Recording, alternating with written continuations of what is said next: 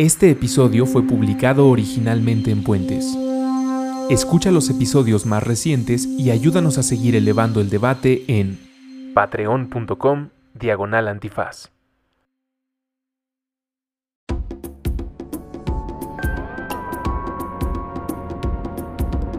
La Hora Trans, espacio separatista para personas trans y sus historias, con Luisa Almaguer. Disponible en iTunes, Spotify, Patreon y puentes.mx.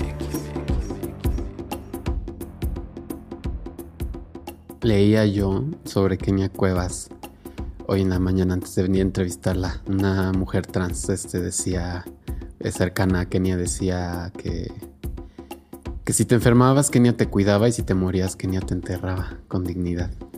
Y esa frase habla mucho de lo que, de lo que Kenia hace, de, de, lo que ha, de lo que ha realizado a lo largo de todos estos años como activista, eh, como defensora de los derechos de las personas trans, de las personas eh, seropositivas, eh, de las personas en la cárcel, etcétera. Es un largo etcétera de todas las personas a las que Kenia Cuevas ha ayudado pues bueno, el mundo es un lugar horrible, todos lo sabemos, y más para las personas trans y más para las personas trans pobres que han sido racializadas, que han sido expulsadas de sus hogares.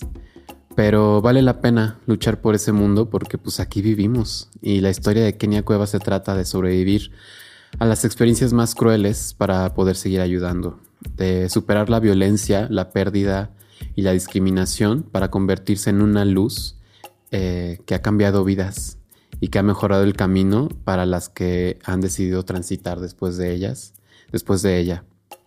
Em, esta es, bueno, es una conversación sobre una luchadora de derechos humanos, es sobre perdonar, sobre amar, sobre la importancia de despedir con dignidad a nuestros seres queridos, eh, de poder ser felices en este mundo que es tan horrible, tan cruel, tan transfóbico, pero, pero que siempre vale la pena luchar por él, por nosotras, por nuestro trans. Y bueno, esto es eh, un nuevo episodio de La Hora Trans con Kenia Cuevas. Yo soy Luisa Almaguer y estamos en puentes.mx. Estoy muy contenta de tener en este nuevo episodio a Kenia Cuevas, una invitada de lujo. Estamos aquí eh, estrenando este espacio aquí en esta cabina eh, contigo. ¿Cómo estás? Muy bien, muy bien, gracias. ¿Y tú? Pues aquí muy contenta de tenerte, querida Kenia. Gracias. Este, pues en este programa hemos revisado las historias este, de vida, ¿no? De, de todos los invitados eh, que han estado por aquí. Em, y la idea es eso, como visibilizar estas historias trans que tenemos nosotras, eh, que no se escuchan y que no se ven allá afuera, ¿no? Y que generan tantos problemas. Entonces a mí me encantaría conocer tu historia y que nuestro auditorio te conociera y que te conozcan. Eh, seguramente algunos por ahí ya te conocen. Em, pues hay que empezar por el principio. Claro. Eh, ¿cómo, ¿Cuándo naciste? ¿Cómo naciste? Eh, ¿Cómo se dio eso? ¿Hace cuánto? Bueno, yo nací hace 35 años. Este, pues desgraciadamente mi historia no es pues la mejor historia que, podemos escuchar. Fue muy fuerte mi historia de vida.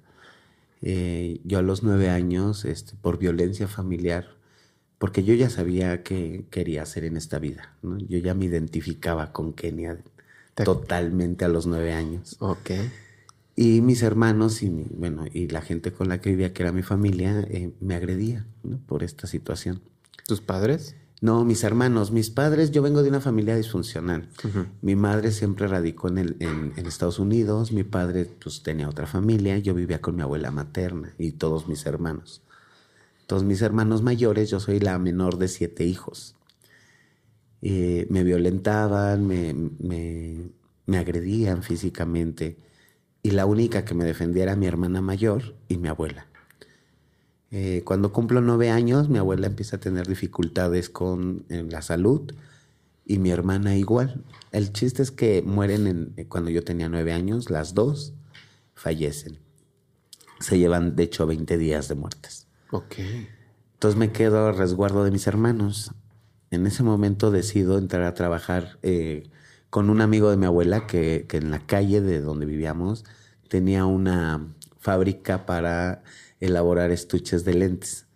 Entonces me dio chamba, pues vio que mi abuela había muerto, que nos habíamos quedado como desamparados y me empezó a dar chamba. Y mis hermanos me quitaban mi sueldo. Después de tres o cuatro meses, este, pues decidí caminar por, por el centro, ¿no? O sea, quería salir un poco de ese estrés y de esa violencia. A los nueve años. A los nueve años. y, y, camino por la Alameda.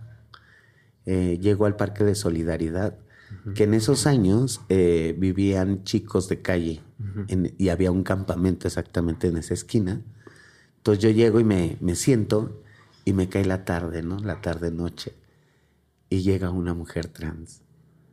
Wow, a mí se me iluminó el rostro, ¿no? Yo dije, yo quiero ser así. Y me acerco hacia ella y, le pregunto su nombre. Me dice que se llama Alejandra y que, y que, pues, que ella trabajaba ahí. Y le digo, oye, yo quiero ser como tú. Me dice, no, pues ponte a trabajar. Entonces era una zona de trabajo sexual, pero también para mujeres trans, pero también para menores de edad. Ok. Era muy fuerte en esas escenas. Entonces sí, abordo un, un sujeto, el sujeto me ayuda a ir por mis cosas y con engaños la saco. Yo llego a, mi domicilio, subo eh, y le digo a mi hermana, ¿sabes qué? Voy a lavar mi ropa. Echo toda mi ropa en una maleta y los lavaderos estaban en la azotea. Entonces subo la maleta y la aviento al vacío. Y cuando bajo me dice, ¿dónde vas? Le digo, voy por jabón. Ella no regresé. Este señor pues la verdad yo le decía que, me, que, no podía quedarme ya en mi casa, que tenía mucho miedo, que yo ya no quería vivir esa violencia y me decía, yo no te puedo ayudar, Kenia. Bueno, yo no me llamaba Kenia, ¿no? En ese momento, exacto. Ok. Me dice, yo no te puedo ayudar, dice, porque me metería en muchos problemas. Pero lo que puedo hacer es pagarte un hotel, aunque sea unos días, y te dejo dinero para que comas esos días. Y así fue. Y me llevó al Hotel Mazatlán, que está ahí atrás de Salto del Agua que ahora creo que es un lugar de encuentro. En esos años era un hotel de paso. Okay. Y, también le daban este, residencia a mujeres trabajadoras sexuales trans. Entonces al otro día que tocan la puerta para hacerme el aseo, wow, pues el, paraíso para mí. Eran puras compañeras trans que, bueno, yo no sabía que ejercían el trabajo sexual, pero sí era como yo quería identificarme, ¿no? En ese momento me acercó a Viridiana y a la Chabela y ellas se me quedan viendo extrañamente y les digo, yo quiero ser como tú, ayúdame. Y me dijeron, ¿tres dinero? Le digo, traigo como 1500, que era lo que me había dejado el hombre. Me llevaron, me dice, pues vámonos. Y me llevaron al Castillo de la Fantasía. Me compraron mi peluca, me compraron zapatillas ahí por Pino Suárez. Pero a los nueve años. Sí, eso fue un día. Ok, ajá, sí, sí, estamos hablando otro día. al otro día. Ajá, sí. Y me llevan a comprar todo así como y me, dijeron muy puntualmente, me dijeron, ya cuando llegamos al hotel, es la primera y la única vez que te voy a arreglar. Si tú no aprendes, es tu problema.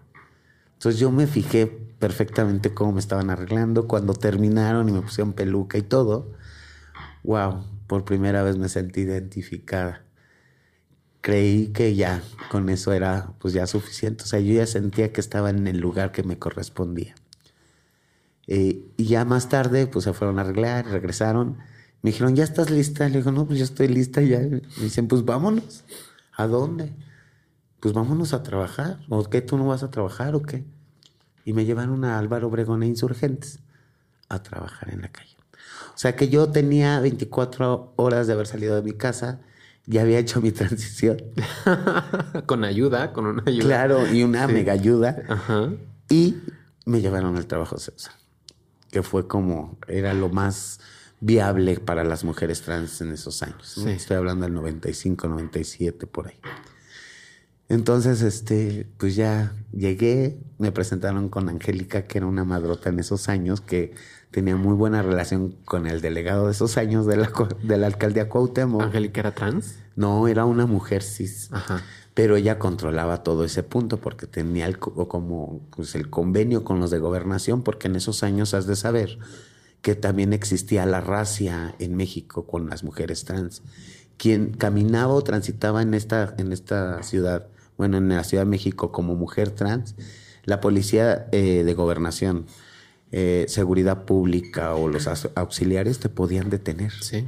Y te llevaban al toro 36 horas, 72 horas, depende cómo te hayas puesto en la detención. Y pues te, te, exhibían, ¿no? Te ponían chapopote en los, en los glúteos para que según esto se te quitara lo homosexual. Entonces todo esto se empezó a, vivir. Eh, una de las primeras demandas que tuve como trabajadora sexual fue el consumo de adicción, de drogas, nena. Eh, a mí me empezó a envolver, primero fue como buena onda, después como que hallé una salidita a todo lo que pues venía arrastrando y posteriormente pues ya me clavé. Entonces como dos o tres años estuve como muy estable y después vino lo, lo fuerte que es cuando llego a una situación de calle por drogas. Ya no me interesaba pagar el hotel, ya nomás estaba en Plaza Garibaldi o en Tepito, afuera del fumadero o afuera de los antros, taloneando a las compañeras, porque así fue mi vida. Para poder tener una dosis, limpiando parabrisas, viviendo en la calle, en parques y todo esto entrando y saliendo también a casas hogares, ¿no? Porque también agradezco que Casa Alianza pues me haya dado una formación, ¿no? En el tiempo que yo pude estar en, este, en ese lugar. Entonces, durante todo este proceso y este contexto, pues eh, duré muchos años consumiendo, eh, casi 15 pero tu infancia, estamos hablando todavía de tu infancia. Sí, mi, mi, juventud, mi parte de mi infancia, mi juventud, y pues parte de mi madurez, ¿no? Estuve consumiendo y cuando cumplió 18 años, eh, llegó a un, a un fumadero ahí en Garibaldi, que había como tiendas, ¿no? Donde tú podías consumir y comprabas la droga ahí mismo. Entonces llego y pido mi droga y en ese momento llega el operativo, Entonces todos al suelo y acá, y pues yo estaba comprando, entonces estaba al lado de la vendedora. ¿Qué edad tenías? Tenía 18 años. Ok, sí, sí, sí. En ese momento la vendedora tira la bolsa y bueno, se levanta, la, la, llevan los oficiales para un cuarto y cuando sale pues la sacan para la calle y van por mí, me dicen, ¿desde cuándo vendes? Entonces esta mujer negocia para que a mí me lleven y a ella no. Ok. Pues yo la verdad sin saber, eh, yo no sabía en lo que estaba parada, o sea, la verdad es que yo les decía, yo confiaba en las leyes y decía, yo consumo, o sea, por ser consumidora no creo que tenga... Claro, no estoy vendiendo. No, estoy vendiendo, claro. Entonces cuando me llevan, pues ya eh, llego al reclusorio norte y empiezan unos juicios que, que decían que yo era vendedora. Entonces el delito era posesión, distribución y venta. Por, y me encontraron, bueno, según esto, encontraron 7 kilos de cocaína. Entonces yo tenía un aspecto de calle eh, totalmente, o sea, eh, sucia, o sea, no, no era posible, ¿no? La verdad. Sí, claro. Pero en esos momentos la criminalización y aparte el contexto de ser trans, pues era como muy rápido para las autoridades vincularme y eso fue lo que pasó. Entonces me sentencian a 24 años de, de sentencia. Entonces yo ya sabía en este proceso que estuve en Casa Alianza anteriormente de los 18 años, yo desde los 13 años vivo con VIH. Entonces llego al reclusorio norte y les manifiesto, sabes que yo vivo con VIH. ¿A quién? A los... A los custodios de seguridad y custodia. Y, este, y me dicen, ah, ok, está bien, me llevan al servicio médico y después como que me hicieron los estudios no me creían. Y en ese proceso pues llegó la violencia dentro de los centros penitenciarios, ¿no?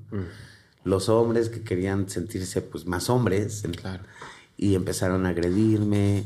En un momento me sacaron una navaja, que por cierto aquí traigo un navajazo, y en ese momento se lo quito y pues se la entierro, ¿no? Y me trasladan a Santa Marta. Me dicen, de todos tú ya pedías tu pase para Santa Marta, ¿no? ¿Por qué? Porque en el dormitorio 10 de Santa Marta, Catitla, es donde depositan a las personas que viven con VIH. Entonces llego a este dormitorio ya en Santa Marta, una cárcel federal, donde todos los reclusorios preventivos le tienen pavor llegar a, la Penny, ¿no? Claro. Entonces yo venía con este sustazo y llego a la Penny y veo que están todos enfermos, que hay gente en fase terminal, empiezo a darme cuenta que el mismo medicamento se le mandaban a todos los pacientes que vivían en ese dormitorio eh, no teníamos un internista, no había servicio médico así como abierto para esta población específica. Si no tenías que sacar consulta a las 6 de la mañana y te abrían la reja a las 7, pero si dabas dinero te abrían. Y pues sin visita, sin nada, pues cómo salíamos, ¿no? Entonces empecé a ver como pues una violación de derechos humanos impresionante. Y después, este, los mismos de seguridad y custodia me vendían con otros internos para que eh, al, de seguridad y custodia, los mismos internos que tenían dinero dentro del centro penitenciario, lo que hacían era darle el dinero a él y él me sacaba en las noches para que yo fuera a a sus habitaciones. Y de esta forma en dos ocasiones me violaron porque yo no quería acceder y me violaron. Y bueno, empiezo a vivir todo esto y veo que a las, a las personas que ya estaban en fase terminal, pues las olvidaban en el hospital no, había, no tenían un cuidado, no había una enfermera. Había una enfermera en turno, pero siempre estaba pues como ocupada ahí en sus chismes y con sus compañeras, ¿no? Entonces yo empiezo a pedir permiso para que me den el acceso al hospital y empezar a cuidar a estos enfermos. Empiezo a quitarles el pañal, a darles su comida, a darles su medicamento y, ¿por qué no decirlo, no? A sacarles una sonrisa, ¿no? En ese hoyo tan profundo y oscuro que se encontraban. Vi morir a muchísimas personas en este proceso. Y personas que tenían muchas ganas de vivir y de salir, pero la verdad, ahora que ya estoy más informada y más empoderada, pues las estaban matando con el medicamento. No les hacían un estudio eh, eh, clínico, eh, una investigación clínica adecuada para poderle mandar un medicamento específico. Depende de su carga viral, su CD4, su sistema inmune, todo este rollo. Muy complejo. Ajá, entonces no lo hacían y lo que hacían era mandarle acetate 3TC Indinavir a todos los pacientes. Parejo. Parejo. Oye, ¿y entre estos pacientes y estas personas había más mujeres trans? Sí, pues sí, habíamos muchísimas mujeres trans. Estaba Pamela, estaba Cintia, estaba Jacqueline, o sea, habían varias mujeres trans, ¿no? Entonces yo empiezo como que dicen allá adentro, ¿no? A hacer mi corridito dentro de prisión. Y pues también empiezo a no dejarme y a defenderme. Y también era de que pues me peleaba y castigo tras castigo. Eh, en una ocasión me castigaron un año en, en, un castigo que es una celda de 4x4 donde te pasan la comida por un hoyo y nomás tienes una taza de baño. Ahí estuviste. Sí. Un año. Un año. Entonces, para no volverme loca, porque sí era impresionante, porque me soldaron la puerta con soldadura porque luego pues ellos decían que para que no negociara con los custodios. Entonces me soldaban y este y me tenía que cortar una vez al mes para que me sacaran al servicio médico y de esta forma respirar un poco el encierro. Al mes, por lo menos. Por lo menos. Traigo exactamente 12 heridas en mi, en mi brazo. ¿Tú te acuerdas por qué estuviste ahí? ¿Por qué te metieron ahí? Sí, porque le pegué a, un, a una persona que era un líder muy importante en Santa Marta. Entonces esta persona, aparte de que le, me mandó otras personas para pegarme y que también les di su, chinga, este, después me, me mandó a los custodios y a los custodios me certifican. Y pues como tenía contactos, dinero y todo, pues me mandaron 365 días de, de castigo. Entonces, sí fue como todo un proceso de violencia, pero también de resistencia, ¿no? Y de empoderamiento, porque también todo lo que estuve aprendiendo allá, pues hoy lo aplico día con día, ¿no? Entonces sí fue como todo esto hasta el 2010. Cuando salgo de prisión, en el 2010. ¿Pero, ¿pero fueron los 24 años? No, nena, yo me aventé 10 años nada más. Ok. 10 años, 8 meses, 7 días. ¿Por qué? Porque yo, yo conocí a una chica de jurídico que le caía bien. Entonces yo empecé a vender dulces, cigarros, empecé a hacer como mi negocio eh, aparte también hacía pulseras, collares, prendedores, anillos de Shakira. Y las subía, cuando no había visita, pues yo subía a las oficinas y ya las vendía y pues ya de ahí sacaba para mi lista, para mi jabón, para lo que sea, ¿no?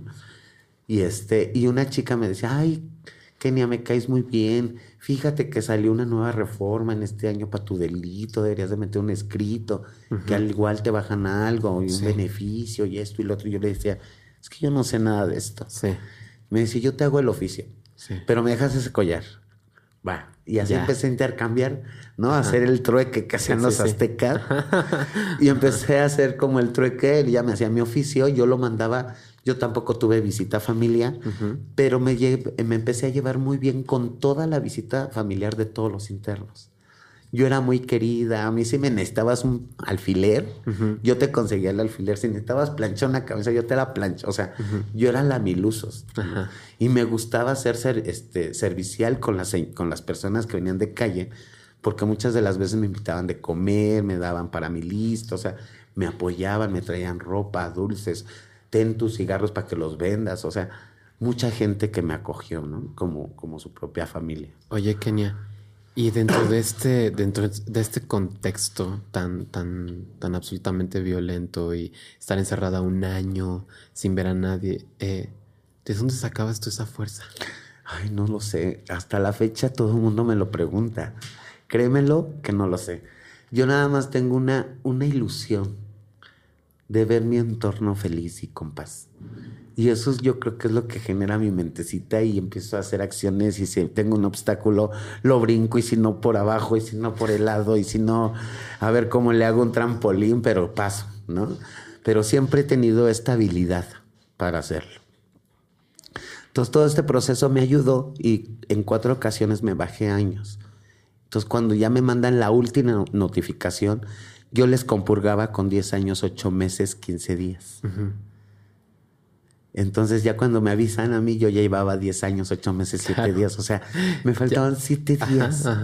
Pero justo, o sea, pasando esos dos días después de esa notificación, ya me faltaban 5 días, me llega otra resolución.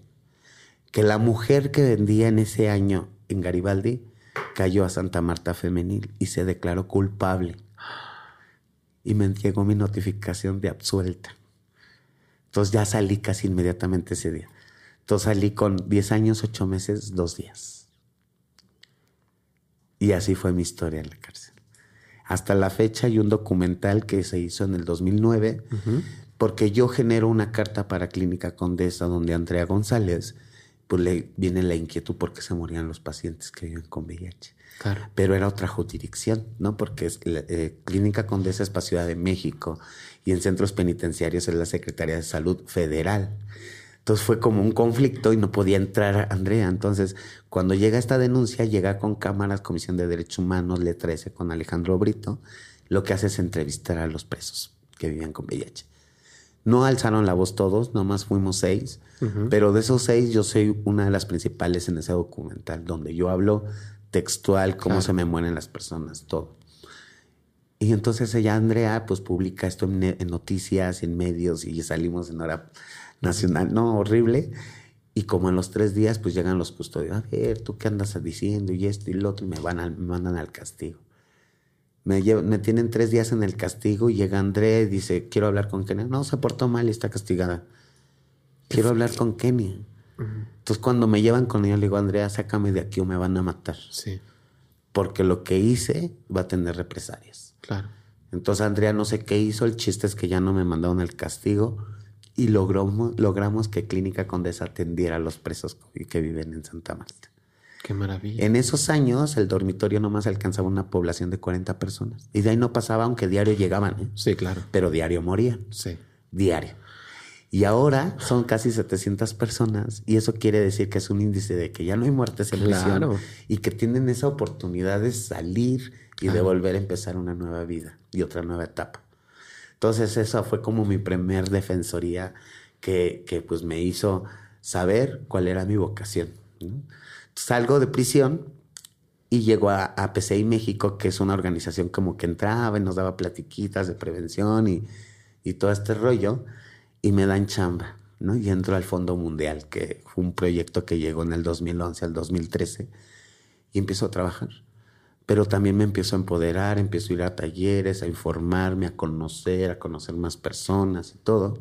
Y empiezo a hacer prevención con trabajadoras sexuales Imagínate, a las 3 de la mañana con mis pruebas, mis condones, mi lista, fírmenme y vénganse, te hago la prueba. Y, y si salen reactivos, empecé a modificar una estrategia de acompañamiento. Claro.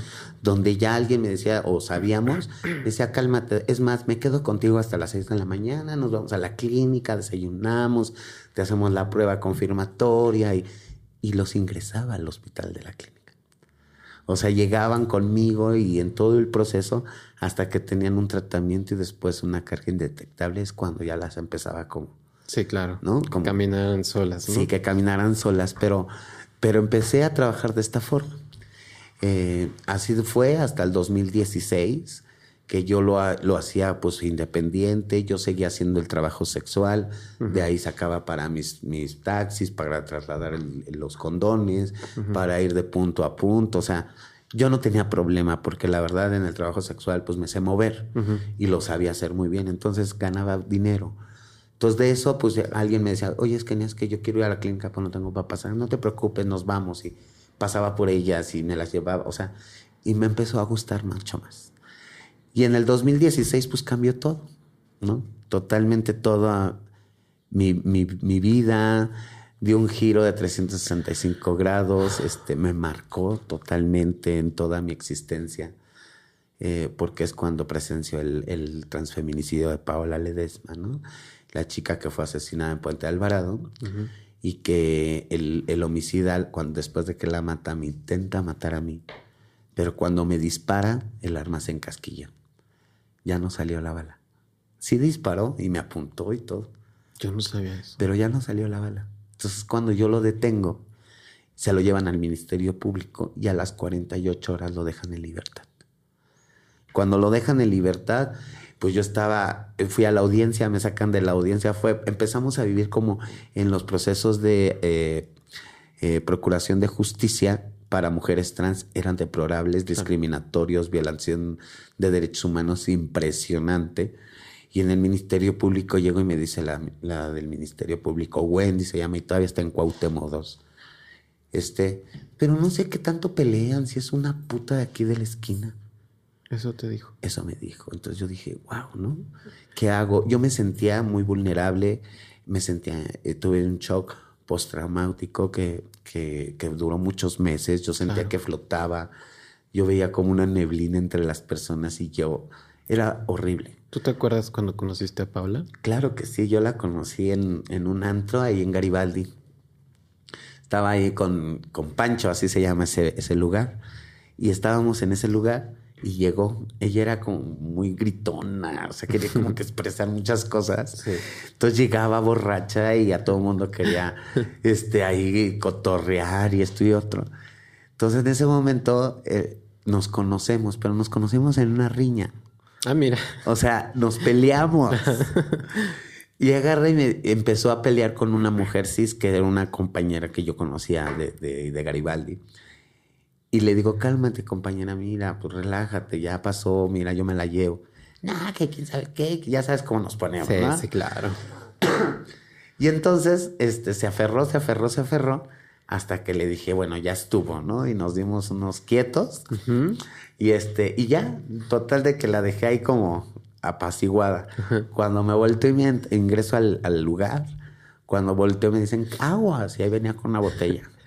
Entonces le alcancé a meter la rodilla porque todavía traigo mi cicatriz.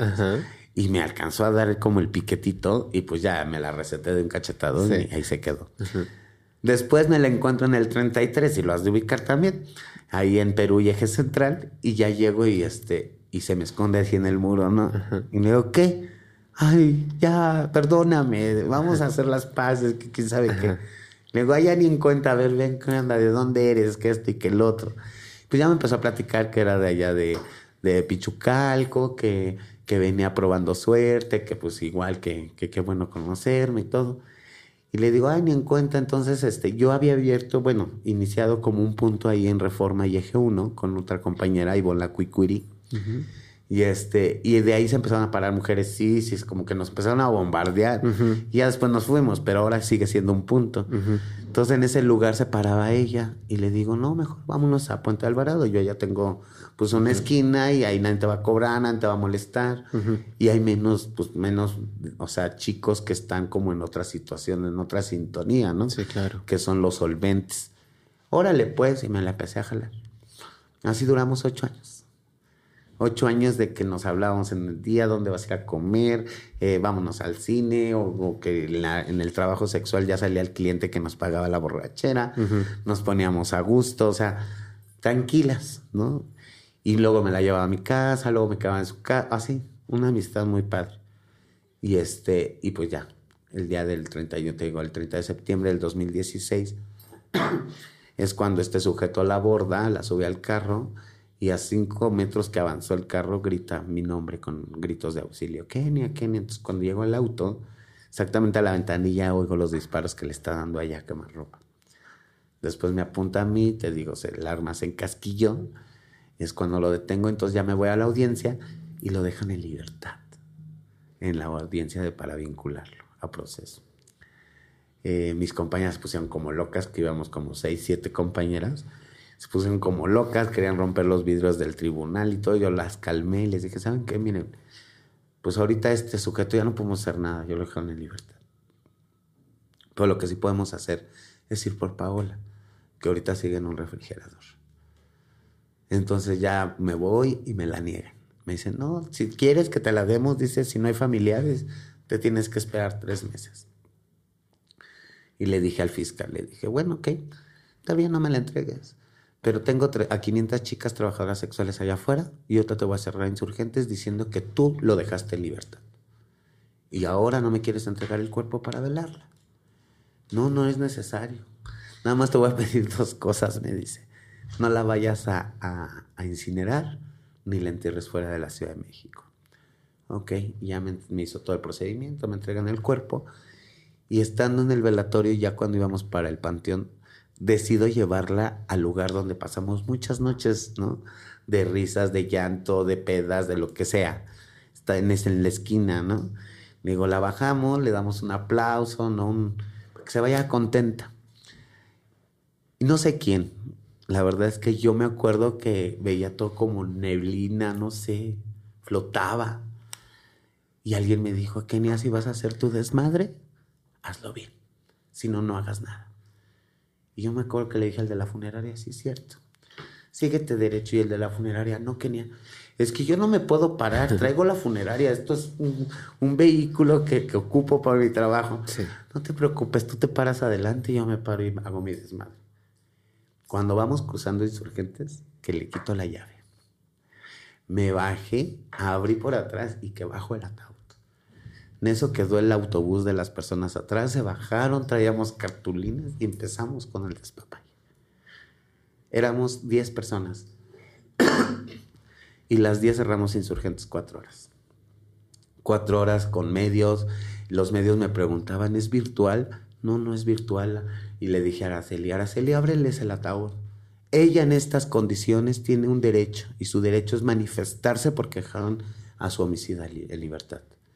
Luego todavía ni se enfría, ya lo dejaron en libertad, cuando yo arriesgué mi vida para agarrarlo. Entonces empezaron los medios, las entrevistas, eh, empecé como que, imagínate, todo lo que traía de la bronca, los gastos funerarios, eh, todo el proceso de, emocional de haber presenciado. De duelo. De duelo. Y, y todavía todos los medios encima, las autoridades, sin saber qué hacer Llegué a mi casa con, mi pareja que en ese momento estaba conmigo. Este, me decía, es que si lo haces público, o sea, si tú empiezas a hacer algo y ruido, la verdad Kenia dice, es para adelante y si no, mejor ya quédate como estás. Y sí, decidí en ese momento hacer algo. Y no hacer algo por mí, ni por Paola, porque Paola donde esté ya está descansando, sino por todas las que vienen, chula. Por todas esas mujeres que no tengan que vivir lo que uno tuvo que vivir. Esa violencia en la calle, que te avienten piedras en los mercados, que te recoja una patrulla porque tú estás expresando tu, lo que tú quieres ser. Yo no iba a permitir ya más eso. Entonces decido, eh, pues con todo este proceso, me empiezan a llamar pues gente, o sea, yo me acuerdo que fueron muchísimas entrevistas, yo a todo mundo trataba de decirle, de hablarle, yo no te cobraba ni un peso, no podía trabajar. Este, yo vivía de que me invitaban a la entrevista, todavía hasta la fecha. Sí, Aquí. Sí, o sea, apenas Sí, entré claro, a trabajar claro. a un trabajo formal, tengo dos meses trabajando. Sí. Pero fueron muchísimo tiempo que yo no pude obtener un trabajo bien. Eh, no pude hacer trabajo sexual porque empecé a recibir amenazas de muerte de este sujeto.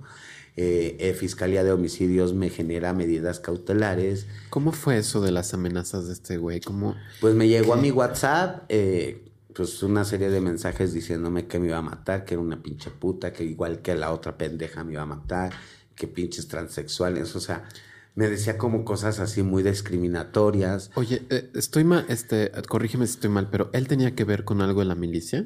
Sí, él fue eh, militar, ya no estaba Mira. activo, eh, aparte tenía un conocimiento impresionante con armas y, y en ese momento estaba como escolta personalizado de un empresario del Estado de México. Ok. Entonces traía un arma, posesión de arma y todo. Y, y bueno, el, el problema fue de que él venía drogado, eh, venía en horarios de no trabajo, traía el arma, o sea, tenía como muchos elementos para vincularlo. Por supuesto. por o sea, supuesto. muchísimos. Todos, o sea, No tuvo una custodia adecuada desde el momento de la detención, lo dejaron solo. Y con este contexto de que él sabía manejar perfectamente las armas, claro. eh, él sabía cómo quitarse la pólvora. Y una forma, sin tener ningún recurso, es la orina. Tú te orinas las manos y se te cae toda la pólvora. Y ya no aparece en el, en el estudio de balística, pues la, la detonación, ¿no? Entonces, yo creo que él, o sea, no me consta. Sabía, pero él sabía. No me consta, pero a lo que yo he estado estudiando del caso y, y sabiendo sus capacidades y en el momento en el que se encontraba, él se limpió las manos. Entonces, cuando llega el- los de balística a las 5 de la mañana, esto fue a las 12, cuando llega el de balística le dice, a ver, vamos a hacer un estudio y todo, y pues sale sin pólvora ella y sin pólvora él. Entonces, ¿quién disparó? ¿No? Claro. Entonces el juez como no tuvo, eh, Paola no le dijo a nadie en su lecho de muerte, pero como si se estaba ahogando, Claro. eh, quién lo había matado y como fue en un lugar privado, que es un auto, y aunque yo estaba al ladito, era un lugar privado. Y es- existían dos hipótesis, la hipótesis del imputado y la hipótesis de la víctima. La víctima ya no estaba y la única que quedaba era la hipótesis del, del imputado. Y esa fue la válida. Entonces este, te- este, este hombre te envió mensajes. Sí, me empezó a enviar mensajes que me iba a matar. eh, me mandó una corona de muerto a mi casa con mi nombre. ¿Cómo? Ese, en ese momento se- yo entré en, en crisis. O sea, yo me metí abajo de mi, de mi mesa así y me hice chiquita y lloré. Y así, o sea, yo le decía en ese momento a mi marido, ya está aquí, me va a matar. Y llorando, y me decían, cálmate, cálmate, no hay nadie. Y me quitó el celular y le habló a mis abogados. Ya llegaron, me, me calmaron, llegaron patrullas. Y fue cuando ya entré al mecanismo de protección de defensores de los derechos humanos a nivel federal. Esto, junto con el amparo y toda la recomendación que ella tenían para las medidas, fue lo que activó todo. Ok. Entonces ya el mecanismo ordenó las medidas directamente, donde me ponen protecciones en mi domicilio, cámaras de seguridad, chapas de seguridad, o sea, me hicieron un búnker en mi casa, eh, vivo con un botón de pánico todo el tiempo y aparte en la Ciudad de México me pusieron escoltas, escoltas personalizadas, donde policía de investigación tengo a dos sujetos armados todo el tiempo mientras pertenezcan a la Ciudad de México. Y así se sigue hasta que tengamos nada. Lo único que queremos es de que lo detengan. Claro. Pero también aquí en la detención, que son otros agentes que están eh, a cargo, pues no han hecho su chamba, ¿no? Lo único que me han presentado como evidencia de trabajo es un comprobante de domicilio de Telmex. nada, Claro. ¿no? Casi en tres años no han hecho absolutamente nada. Sí. Entonces, ha sido un proceso muy, muy difícil. Y bueno, para no hacerte la larga en este proceso de, de- de luchar contra la justicia, contra todos los servicios públicos, eh, ver que pues no me negaban en un lado, me negaban en otro. Un año yo estuve peleando como las, las medidas. Y eso para empezar en el caso. Porque yo sin medidas no me podía mover. Después, pues, yo le agradezco mucho a X Justicia para las Mujeres, que fue la organización que me proporcionó eh, pues a estos abogados tan esenciales que tengo, tan eficaces, que, que es Alberto Muñoz y Viridiana, los amo. eh, me han dado todo incondicional desde ese momento. ¿no? Ellos han generado las medidas, han generado todas las pruebas suficientes, la, la detención, o sea, todo esto que está parado, todo es porque Policía de Investigación no ejecuta esa orden de aprehensión. Y mientras no lo ejecute, pues el Ministerio Público ya hizo lo. Y también le agradezco al licenciado Mota en, en, el, en el Fiscalía de Homicidios, que es la agencia especializada que se armó en, esos, en ese momento por la necesidad que tenían con el caso de Paola. Ok. O sea, no había nada. Sí. Entonces llegamos con este caso que fue y, y rompió estigmas y paradigmas y todo. Y llegamos y pues ponen una unidad especializada, donde el licenciado Mota está muy sensibilizado. Ahora yo ya hago acompañamientos a estos crímenes de odio, o sea, llevo a las familias en este duelo, pero, pero también en este proceso de justicia. ¿no? Claro. Entonces, este, pues empiezo como, y, y mucha gente me decía, pues ya constitúyete, o sea, tú has hecho un chingo de trabajo, y es para que tuvieras una C. Y yo, ¿cómo se hace eso? Claro. No, o sea, ¿De ¿qué dónde hago? saco? Enséñenme, No. sí, díganme cómo. Entonces me decía, no, nosotros te hacemos todo, el objetivo, la visión, la misión y todo. Y, y a ver, vemos el dinero y acá. Y pues ahí quedaba. Y ya mucha gente me decía, nosotros te lo hacemos. Le dije, no, quiero aprender. Entonces me metí a un curso que duró seis meses para poder aprender a hacer un objetivo, qué ver visión, como qué, qué es lo que debe de llevar una C, qué es lo que, sus responsabilidades, como Sí. toda esta parte. Y lo armo. Y después Patricia Mercado, que en ese momento estaba como secretaria de gobierno, por medio del CUPRED, me da la, para el acta constitutiva. Y con eso me constituyo. El día martes pasado, pues eh, tenemos la fortuna de entregar el primer informe ya después de un año, Ok. Un año constituida, y pues la verdad son cifras importantes. Son 1.871 personas atendidas en servicios, 16 decesos, porque también has de saber que Casa de las Muñecas, que así es como denominé esta AC, Casa de las Muñecas Tiresias, este, pues da servicios funerarios a personas que no cuentan con redes. Sí. Entonces, si nos avisan, oye, ¿sabes qué? Es que murió una compañera eh, como la última, ¿no? Denise, que fue aquí en el Monumento a la Revolución, y pues ahí apareció muerta, ya amaneció muerta. Y no reclamaron, la No hay familia nadie, no sabemos nada, nada, nada. Entonces me ponen una etiqueta en mi Facebook y me dicen, Kenia, dice, este, lo único que tenemos es su copia, su- una foto de su credencial. Con eso fui y recuperé el cuerpo y le di una cristiana sepultura. No, a lo que voy es que también darles dignidad después de muertas a esas mujeres que han luchado y que han tenido que vivir toda esta violencia está excelente.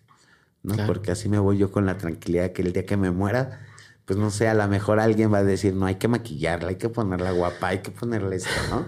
Porque yo soy bien vanidosa, ¿no? Guapísimo. ¿no? Entonces, pues así es como empiezo a trabajar con Casa de las Muñecas, empiezo a hacer ya mis acompañamientos formales, eh, también al cambio de identidad, al- a los acompañamientos a crímenes de odio.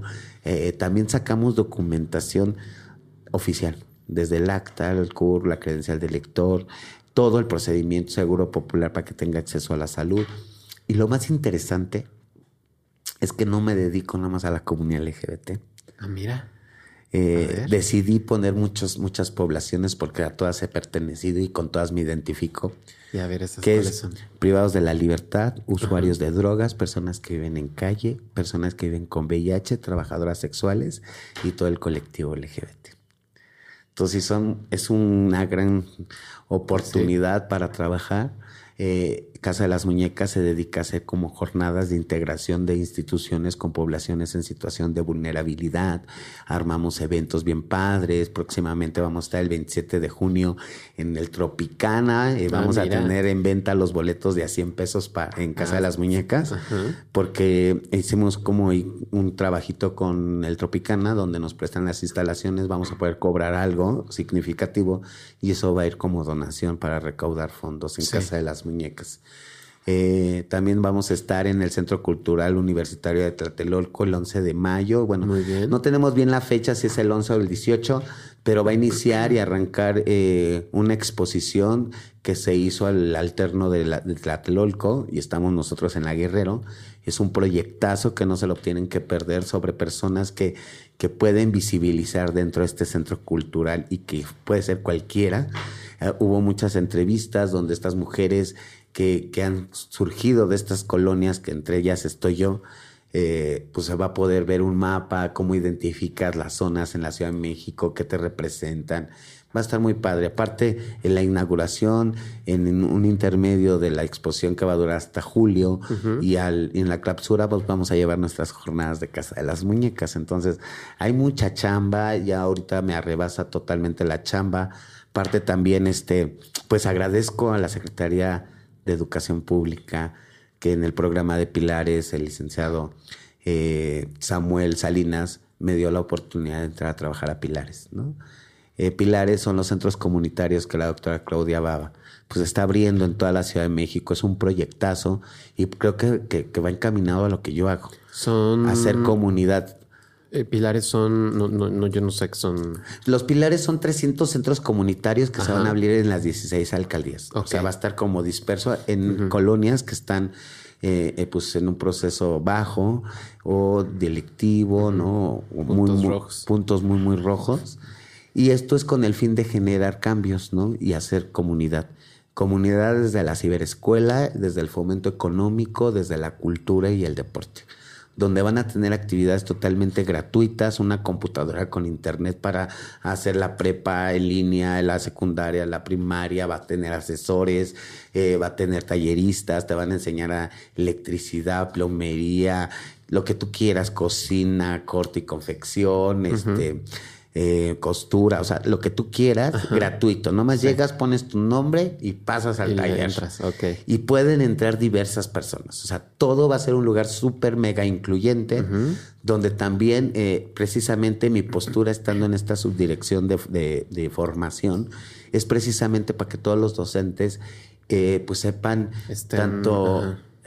hacer contención, canalizar, vincular, adoptar, incluir, o sea, como toda esta parte a las comunidades en situación de vulnerabilidad, incluyendo pues, a las mujeres trans, ¿no? Claro, por supuesto. Entonces creo que es una muy buena oportunidad para trabajar en la educación sobre este tema que es el trans, que no todo el mundo lo conoce y que se, también agradezco que tú estés haciendo esta parte del trabajo porque todas estamos haciendo algo. Sí. ¿no? y yo creo que que, o sea, sí se venía haciendo cosas, pero no éramos muy visibles. Empezamos a ser visibles gracias a la muerte de Paola. Sí. Gracias a esta mujer que, pues no sé de dónde me sacó fuerzas porque estaba muy mal. Pero gracias a esa tarde, el día de hoy veo que, wow, en todos lados nos están abriendo las puertas. Y esto está muy padre, muy padre. Ahorita estoy trabajando con muchas, este, universidades en tesis con los estudiantes, interactuando, que nos conozcan. Eh, también nos piden muchas jornadas para hacer pruebas de detección de VIH en campo. Lo cual está increíble. Estamos también formando gente, promotores pares desde Casa de las Muñecas. Estamos eh, certificando a personas para que puedan aplicar pruebas de detección en campo. Eh, desde su ámbito, si son heterosexuales, pues que se vaya con los heterosexuales, ¿no? Si es gay, que se vaya con los gays, si es lesbiana, o sea, así, a esa magnitud. Entonces, lo que queremos es replicar lo que yo, como con mi experiencia y con mi sufrimiento, pues he construido, chula lo quiero replicar, quiero poner una sucursal de Casa de las Muñecas en cada estado. Ya estamos empezando a trabajar en el Estado de México con el gobierno de Toluca. Entonces, ya fundé aquí, me voy al Estado de México, después me voy a Morelos, luego a Tlaxcala y así empiezo como a extenderme. Eh, el fin de todo esto es empoderar, eh, acompañar, vincular a todas las mujeres que se sientan en una situación de vulnerabilidad o que hayan tenido que vivir todas estas violencias. Claro. De las que te he tenido que platicar, ¿no? Claro, y que además no son casos aislados, ¿no? En realidad es un poco la historia... De todas. Así es. Sí, o sea, a lo mejor alguna tiene alguna situación padre, pero pues vive esto que yo viví, ¿no? O sea, todas hay un puente de identificación. Claro. Y todas vivimos la misma violencia porque todas tenemos, somos mujeres trans que para las la vista de toda la sociedad pues no toda, no puedo decir toda, ¿verdad? Pero pues sí para un gran porcentaje de la sociedad no somos bien vistas, chula. Entonces, ¿cómo está rompiendo con todo esto desde la visibilización, la sensibilización, eh, llegar a lugares públicos, a academias, a, medios, y que también te vean y te vean empoderada y que digan, supuesto. wow, como de la, o sea, yo nomás tengo mi primaria chula, ¿no? Pero he tenido que aprender, o sea, leyes, eh, contextos, eh, qué servicios da cada institución, con quién relacionarte, cuáles son las rutas, o sea, todo eso lo he tenido que aprender a trancazos. Y ahora replicarlo con promotores para que ellos puedan hacer estos acompañamientos y que esto sea una red grandísima y que ya el día de mañana no tengamos acompañamientos, sino personas exitosas, ¿no? Claro. Y que, bueno, todo mi propósito es de que, pues, estas mujeres que se encuentran en una situación de vulnerabilidad, pues puedan encontrar un proyecto de vida donde puedan tener una independencia, un trabajo, una inclusión y que puedan tener una ilusión, o sea, decir no todo es trabajo sexual, ¿no? O sea, yo no estoy peleada porque yo toda mi vida viví con eso. Por supuesto. Y de eso mantuve a mucha gente y de eso ayudé a mucha gente. Claro. Pero que sea por elección, o sea, que digan, ay, hoy quiero trabajar y quiero irme la noche. Pero porque quiero, por... y no sea porque no tengo para comer mañana, o porque no tengo para pagar la pensión, o porque no tengo para irme al doctor. O porque nadie me acepta ningún trabajo. Ajá, o porque no tengo trabajo. O sea, que no sea por eso. ¿No? Yo decía ayer en un programa con Fernando Tapia, y, la verdad es una realidad, no hay mujeres trans, o sea, que se hayan construido en toda su academia como mujeres trans, que sean doctoras, arquitectas, abogadas, no hay. Y las que yo conozco, que si son pocas, se construyeron como hombres gays. Sí, la gran parte de su vida, ¿no? Claro, entonces, no hay un contexto de inclusión dentro de los servicios educativos, creo que esto va a ser una muy buena pauta ahora que estamos en Pilares, porque Pilares es la primera secretaría, la Secretaría de Educación que da trabajo a mujeres trans. Qué maravilla. Entonces, esto es que se replica en otras secretarías y que se empieza a ver esta inclusión desde el discurso hacia el hecho. Y eso es una muy buena oportunidad para nosotras como comunidad.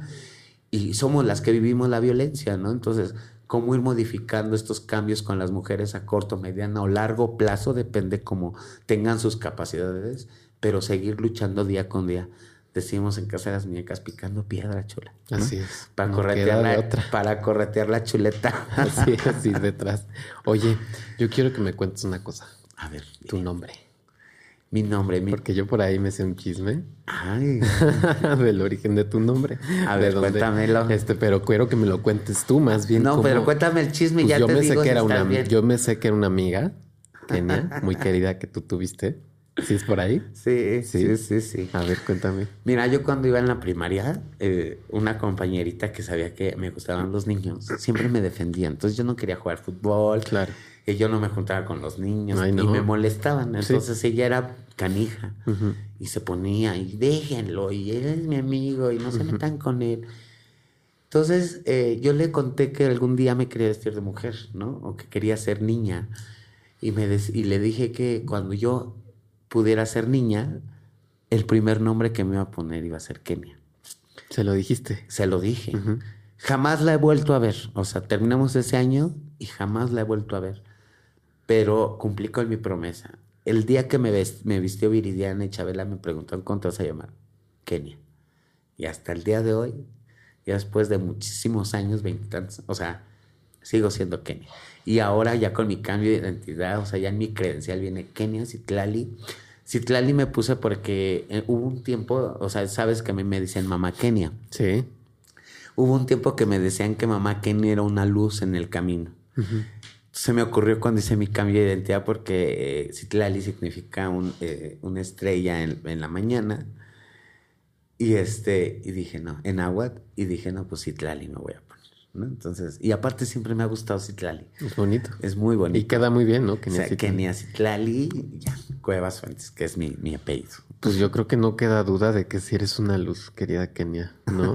que ha abierto muchos espacios, Gracias. que ha abierto muchas posibilidades, que ha cambiado vidas. Eso es algo, pues invaluable, ¿no? ¿Tú qué piensas de eso? ¿Tú qué sientes de, de- de ser una persona que con todas eh, las, las eh, contras en la cara o enfrente has podido sacar no solo a ti, sino que a tantas otras personas que están tan agradecidas contigo? ¿Qué sientes de haber cambiado Bueno, vidas? si- siento muy bonito. La Sí. verdad es que yo no me he dado cuenta de todo lo que hago. Yo lo hago y punto. ¿Sientes el cariño? Sí, todo el tiempo. O sea, mamá Kenia, me Claro. hablan.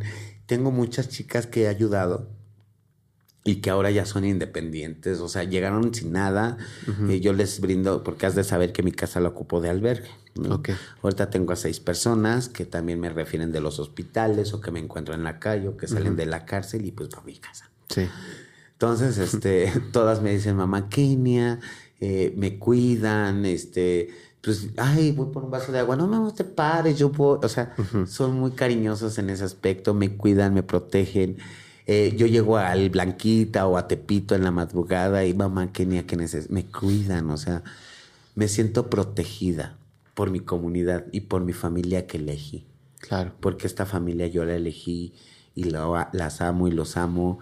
Eh, te voy a platicar algo. Yo sí, en algún momento, todavía cuando yo tenía este proceso de drogas, yo odiaba todo. Yo estaba peleada con todo mundo, chula, con la sociedad, con la vida, con mi familia, con mis hermanos. ¿Por qué a mí, no? Y toda esta parte que nos ha pasado en algún momento. Claro. Eh, cuando estamos enojados con la vida. Y, y, era, o sea, mi forma de fugarme era las drogas, me perdía y terminaba en una banca y todo. Cuando conocí por primera vez lo que era la felicidad fue a través del perdón yo tuve que hacer un procedimiento, pero no un perdón así de, ay, te perdono, pero no olvido, ¿no? Como el dicho, ¿no? Sino un perdón, un, ejercicio del perdón desde, pues, pedir perdón a todas esas personas que, querían que yo fuera niño, que era mi familia, mis hermanos, mi madre, y no lo fui, ¿no? Eh, eh, perdón eh, también a la sociedad si las ofendí y también perdonar perdonar a los que me violaron, perdonar porque me metieron a la cárcel, perdonar todo. Cuando yo lo hice del corazón, desde acá adentro, sentí una paz y una tranquilidad en mi alma que por primera vez conocí la felicidad. Y en ese momento decidí que en mi corazón ya no existiera este sentimiento de odio ni de rencor, porque lo único que me hace es daño en mi persona. Y teniendo y siendo una mujer feliz, te puedo asegurar que quien es feliz ama a cualquier ser vivo. No importa la condición económica ni la posición social, nada chula. Tú amas a todos los seres humanos. Si ves en la calle que alguien está de tu mano, lo haces. Si ves que alguien está enfermo y tienes tu medicamento o necesita tu casa, se la das, güey. O sea, es un procedimiento interno que, que lo tuve que ejercer. Y te lo puedo decir que cambió mi vida, porque ahora soy feliz, ¿no? Ay, Kenia, pues estoy muy conmovida, estoy muy agradecida. Ay, no, de qué De que hayas estado aquí con nosotros, este espacio que es tuyo, que, sabes que es tu casa aquí en, la hora trans y en Puentes, ha sido un placer. Em, este, estoy un poco también eh, impactada, estoy pensando muchas cosas, ¿no? Que tengo que, ir asimilando, que ya asimilaré conforme vaya pasando la semana y demás. Pero por lo pronto no tengo más que agradecerte. agradecerte por haber estado aquí en el programa, pero también agradecerte como persona trans y como una mujer trans por todo el trabajo que has hecho, por toda la luz que nos has brindado, querida Kenia. Yo se siente, se sabe. Yo te tengo aquí enfrente mío y te, te puedo dar la mano y te puedo. Y lo siento, hay algo hay algo en ti, querida, tú sabes, ¿no? Hay una fuerza muy especial que seguirá, seguirá por muchos, muchos años. Y como dice nuestra querida Lía, nuestra venganza será llegar a, viejas. Ay, sí, estaremos. Bueno, yo ya pasé los 30. Pero todavía estás muy joven, ¿sí? ¿No? Este, esa será nuestra venganza. Y aquí vamos a estar hablando de, los 20 años que siguen y los 40 que siguen que, van para arriba. Y pues síganos en las redes. y las tus redes, por favor, sí. Estamos como Casa de las Muñecas Tiresias en Facebook. En Twitter estamos como arroba C Tiresias. Y nuestro número telefónico es el 5581 69 45 12. Estamos en la colonia Guerrero, en la calle de Lerdo, esquina con Sol. Eh, es un lugar muy bonito, que estamos dentro de Comunidad Nueva, y está Casa de las Muñecas, que también le agradezco a Mari Gloria que nos abrió el espacio de Comunidad Nueva en La Guerrero, que ella es una luchadora social incansable, o sea, la verdad que la amo eh, y le agradezco, ¿no? Y bueno, pues a todos los voluntarios que están en Casa de las Muñecas, a toda la gente que está en Casa de las Muñecas que hace posible. Ya es, un, pues, ya es un esfuerzo colectivo. Sí, esto ya, ya, ya. empezó- Yo trabajo con puro voluntariado Sí. porque pues también no hay recursos. Sí, claro. Ya cuando existan, pues vemos cómo Claro, lo, lo claro. repartimos, pero la verdad es que eh, pues lo hemos hecho desde el corazón, ¿no? Desde el corazón. Si estamos velando, o sea, yo lo he platicado en ocasiones, me ha tocado velar a las compañeras solita, o sea, literal, la caja y yo, sin flores, sin nada, porque no hay, o pago o le compro flores, ¿no?